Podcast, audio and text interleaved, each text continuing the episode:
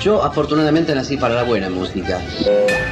Ya comienza Estación Piazzola. Estación Piazzola. Un momento de radio para disfrutar de la música y las historias de un talento perpetuo. Estación Piazzola. Con la conducción de Víctor Hugo. De Víctor Hugo. Producción general y textos Nicolás Tolcachier. Edición y puesta al aire Juan Derbensis. Coordinación general Ricardo Cutufos. Estación Piazzola. La vida y la música de un genio infinito en Radio Nacional, la radio pública. La gente empieza ya a entender nuestra música y eso es lo que más me satisface. Esto es Estación Piazzola. Amigos, amigas, bienvenidos, bienvenidas. Les pido que vayan tomando sus abrigos, sus pertenencias, porque vamos a empezar el descenso en la estación Piazzola. Un andén en el que pasan, o deseamos que pasen, cosas maravillosas. A Cortázar le gustaban lo que puede llamarse puntos de pasaje. Por ejemplo, en El Otro Cielo, el personaje entraba al pasaje Güemes en Buenos Aires y de pronto estaba en la Galería Vivien de París. En la historia del cine y de la literatura hay mil asuntos así. Alicia entra al País de las Maravillas, Harry Potter pasa a Hogwarts, el personaje de Medianoche de París, que de pronto se subía a un taxi y entraba a un salón para pasearse entre Hemingway, Picasso, eh, Scott Fitzgerald, o Salvador Dalí. En Estación Piazzola nos encanta esa idea. Y el andén en el que queremos estar es siempre una invitación a viajar entre ciudades, tiempos y personajes fascinantes.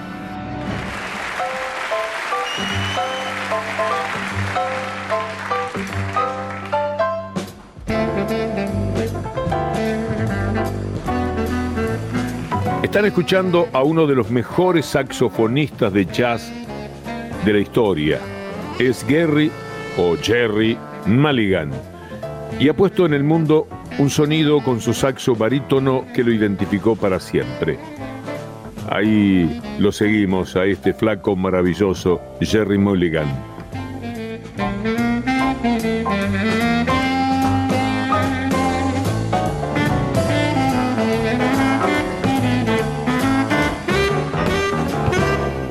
Es que uno escucha tres notas y dice, ese es Mulligan.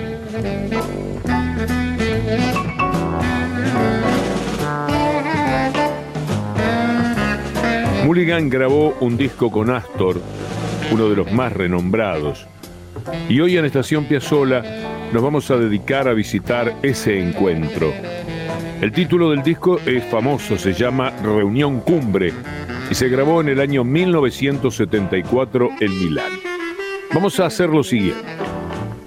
Escuchemos un tema de aquella reunión, casi para comprender de qué se trata todo esto, y después les cuento un poco más. Vamos a ir con reminiscencia, una maravilla no demasiado oída ni frecuentada por los intérpretes del repertorio de Astor Piazzolla.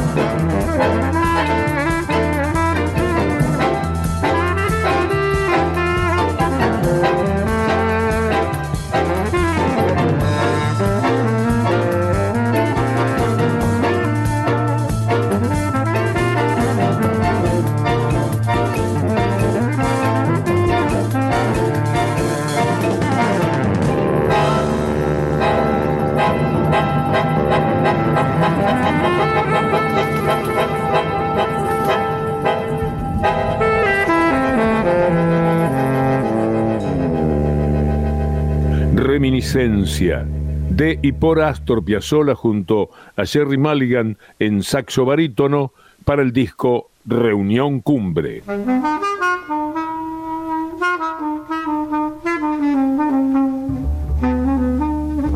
Para quienes no lo conocen, Mulligan era neoyorquino y como dijimos fue uno de los más notables saxofonistas del jazz.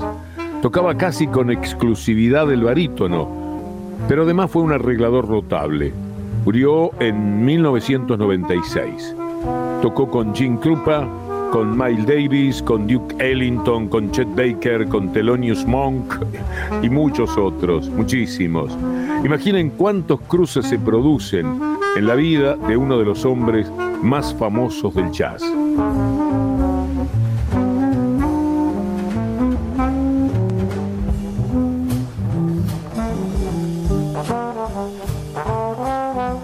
Cuenta Carlos Curi, tan respetado piazzoliano, que el jazz y Nueva York, con sus sonidos, su ritmo e instrumentos, formaron parte de la infancia de Piazzolla. Una especie de constelación en la que se mezclaban también Bach, Gardel y De Caro. Curi agrega también que más adelante Astor siempre hizo referencia, fascinado, al goce, al disfrute de los ejecutantes de los grupos de jazz. Hay un momento maravilloso de la infancia de Astor en Nueva York. A los 12 o 13 años, Astor tenía un amigote que se llamaba Stanley Summers, una abreviatura de Summerkovsky. Andaban de aquí para allá por Nueva York, se escapaban de casa de sus padres, iban a aventurar la vida por ahí. A veces se metían en lugares bien pesados, ¿eh? Astor le dijo un día a Natalio Gorín en relación a una de esas visitas. Leo textual. Era una timba pesada, donde se hacían trampas y a veces era preferible salir corriendo para salvar la guita. En esa época se podía ir a Harlem. Con Stanley íbamos a escuchar a Cab Calloway, que para mí no era un desconocido porque a papá también le gustaba, con la diferencia de que él lo escuchaba por la radio. ¿Se entiende esto? Un adolescente, ese que va a ser Piazzola, iba a ver música en el Harlem de los años 30. ¿Se pueden imaginar a Piazzola viendo a Cab Calloway en vivo, arrinconado en un boliche? Vamos a cerrar los ojos un minuto. This program is coming to you from the Cotton Club in Harlem, New York City. Now, Cab Calloway, the Prince of Heidi Ho, will entertain you with some Skinny, money, little more, little more.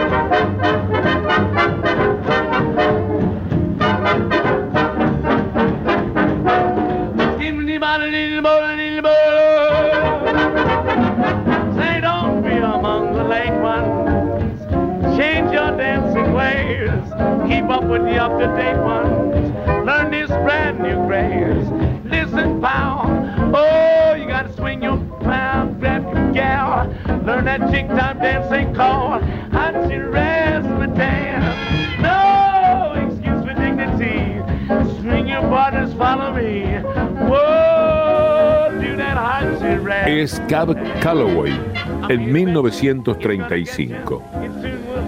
Hay algo demoledoramente conmovedor en la vida de Astor. En el año 34 o 35 estaba en bolichas de Harlem viviendo y oyendo esa música, conversando a la vez o tocando con Gardel.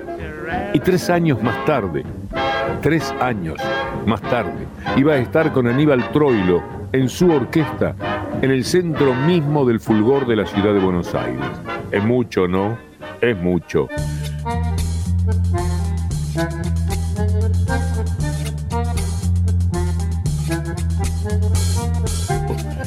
María Susana Assi y Simón Collier han investigado bastante acerca del encuentro entre Piazzolla y el neoyorquino Mulligan para aquella reunión cumbre de 1974.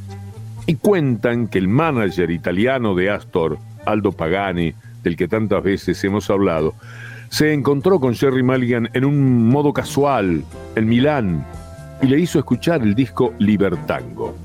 Y según recuerda Pagani, sin hablar, Mulligan se sentó delante del tocadiscos, terminó el lado uno, se levantó, lo dio vuelta, se sentó y una vez finalizada la escucha le dijo, ¿quién es este? Es un fenómeno. Sin pérdida de tiempo, Pagani le sugirió que hiciera un disco con Piazzolla. Mulligan se entusiasmó y se comunicó con Astor inmediatamente. Entonces Piazzolla viajó a Milán, él estaba en Roma, y se reunió con Mulligan. Decidieron grabar un disco y de ese disco, que como dijimos fue Reunión Cumbre, vamos a escuchar ahora 20 años después. Adelante.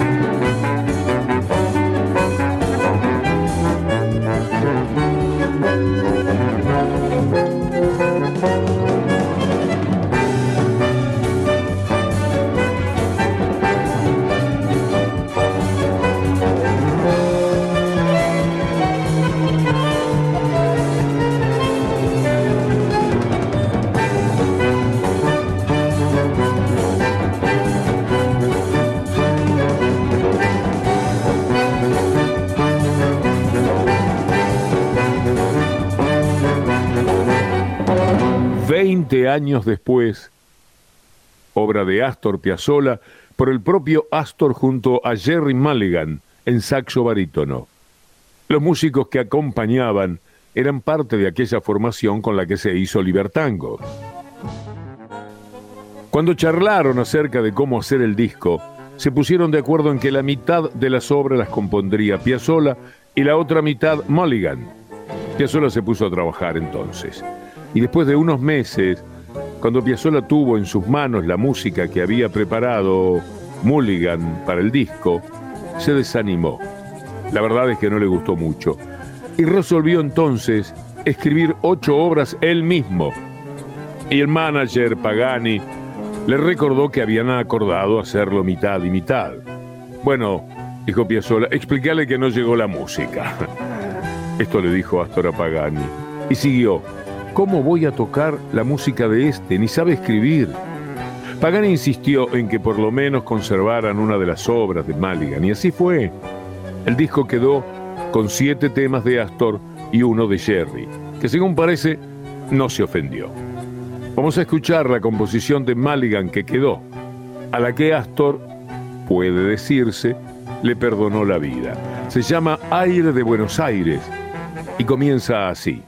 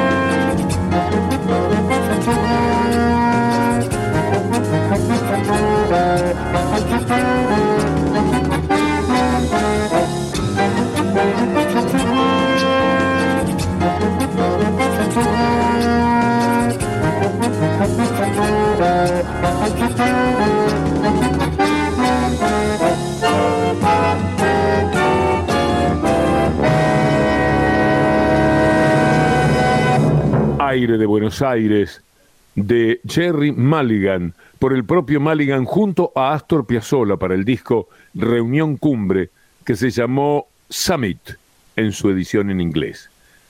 Los músicos que acompañan a Piazzolla y Jerry Mulligan son italianos, muchos de los cuales participaron de la grabación de Libertango. Por ahí anduvo Tulio de Piscopo en batería y percusión, Ángel Gatti, piano y órgano, Giuseppe Prestipino en bajo eléctrico, Alberto Baldani, Gianni Silioli en marimba, Filippo Dacò y Bruno De Filippi en guitarras eléctricas, Umberto Michelangeli en primer violín, Renato Riccio en primera viola y Ennio Miori en el primer violonchelo. Algunos cuentan que Piazzolla y Mulligan parecían dos poseídos durante la grabación. Y se dice también que se produjeron algunas tensiones. En un momento, Mulligan le dijo a Astor que si quería un buen lector de música, tendría que haberlo llamado a Stan Getz y no a él, no a mí, le dijo. Amelita Baltar recuerda que en un momento Astor murmuró, ¿por qué no me habrán dicho que este tipo no leía? es probable que Mulligan haya tenido dificultades para tocar la música de Piazzolla, pero eso, de verdad, y como se escucha, no influyó en el resultado final. Cuando los reunidos escucharon las grabaciones, Mulligan se dirigió a Piazzolla con lágrimas en los ojos y le dijo, hace 12 años que yo no hacía algo diferente. Para Mulligan, la reunión con Astor tuvo otra gratificación. Trabajaba con ellos la fotógrafa Franca Rota, amiga de Piazzolla. Muy bien, sepan que Franca y Mulligan se enamoraron y se casaron. También hubo otra gratificación, si se quiere menos espiritual, pero importante. El disco Reunión Cumbre fue uno de los más exitosos para los dos músicos. Franca dijo alguna vez, Jerry se moría de risa, incrédulo, cuando todos los años llegaban las liquidaciones de las regalías. Cierra tus ojos y escucha, se llama la composición que está por comenzar. Les sugiero hacer caso al título, cerrar los ojos y escuchar. Es de una belleza impresionante.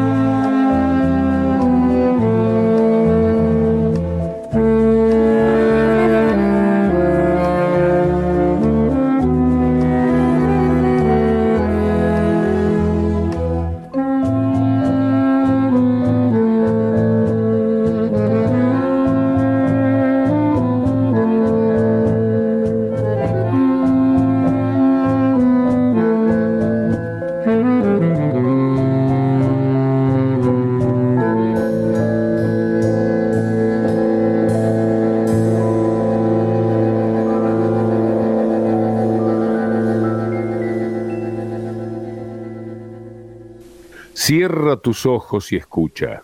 De Astor Piazzolla, por Astor junto a Jerry Mulligan en una grabación de 1974 para el disco Reunión Cumbre. Escuchen esto.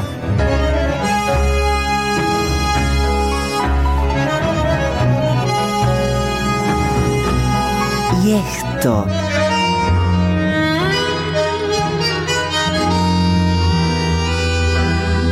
También esto.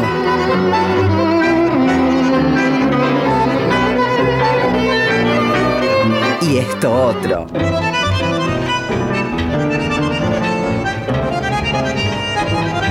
Astor. Una de las maravillas del mundo. Estación Piazzola. Siempre en la radio pública.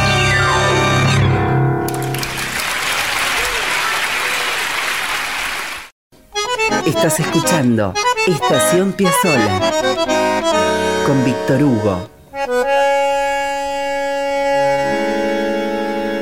En la radio pública.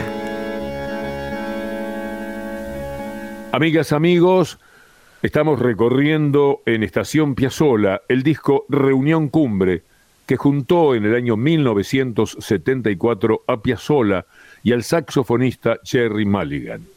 Les propongo que escuchemos el tema que da nombre al disco. Ahí comienza Reunión Cumbre.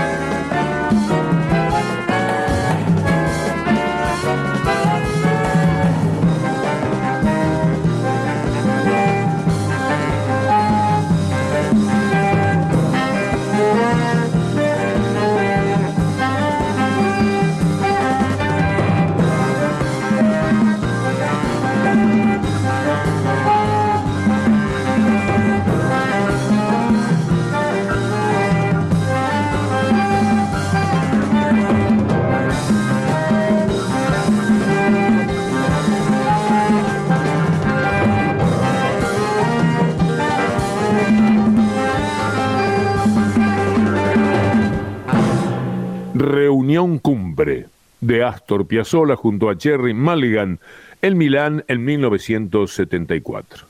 Finalmente quería decirles que este es el disco que guarda una de las joyas de la historia musical de Astor Piazzolla, al menos para el público. Me estoy refiriendo a Años de Soledad, grabada cientos de veces por músicos de todo el mundo, y que comienza con la versión de Jerry y de Astor ya mismo.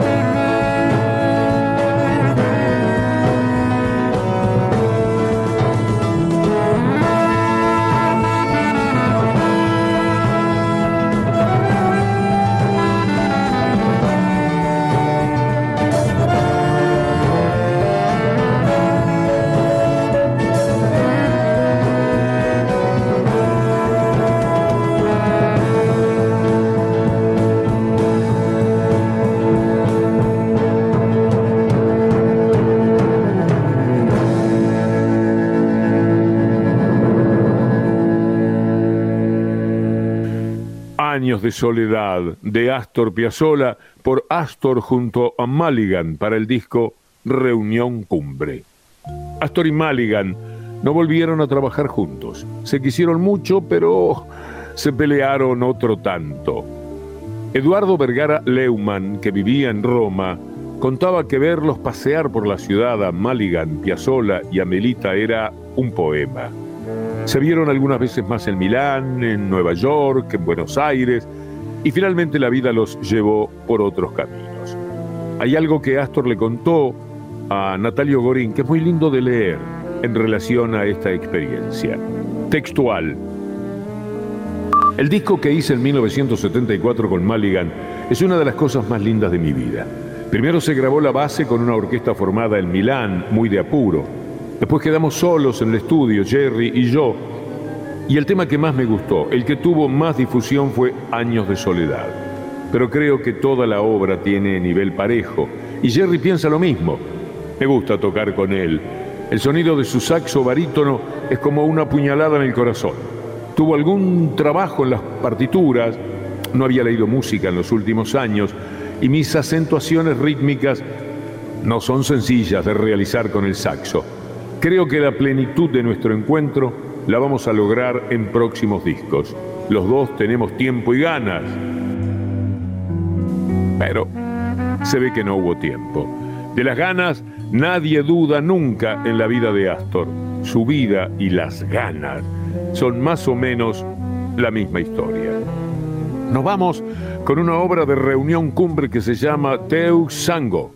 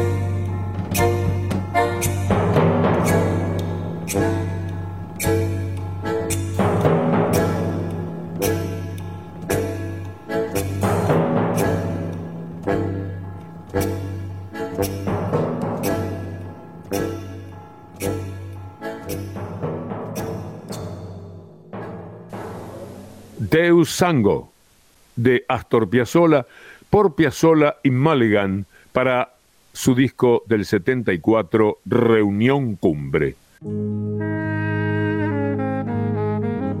Y quiero despedirme amigos con la voz de Piazzolla, 20 segundos apenas. Un Piazzolla que dice algo en relación a lo nuevo y a lo viejo en la música. Está en México, lo entrevista Guillermo Pérez Verduzco y dice... Y esto que usted dice, esta teoría que usted sustenta, es aplicable a todos los países. En todos los países hay que irse olvidando un poco de lo que fue éxito hace 30, 40 o 50 años para pensar en que vivimos en un mundo nuevo muy próximo al año 2000. No, es el artista que debe eh, oírlo, pero no repetirlo.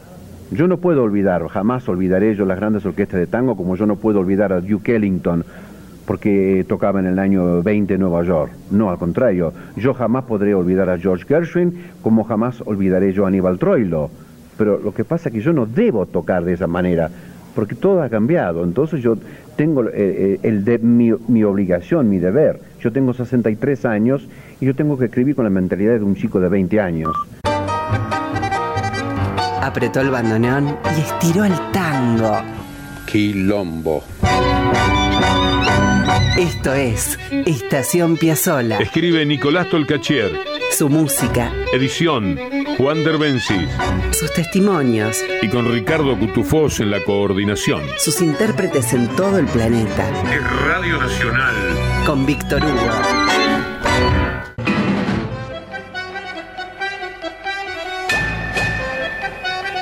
Y con estas palabras de Piazzola se terminó el programa, amigas y amigos.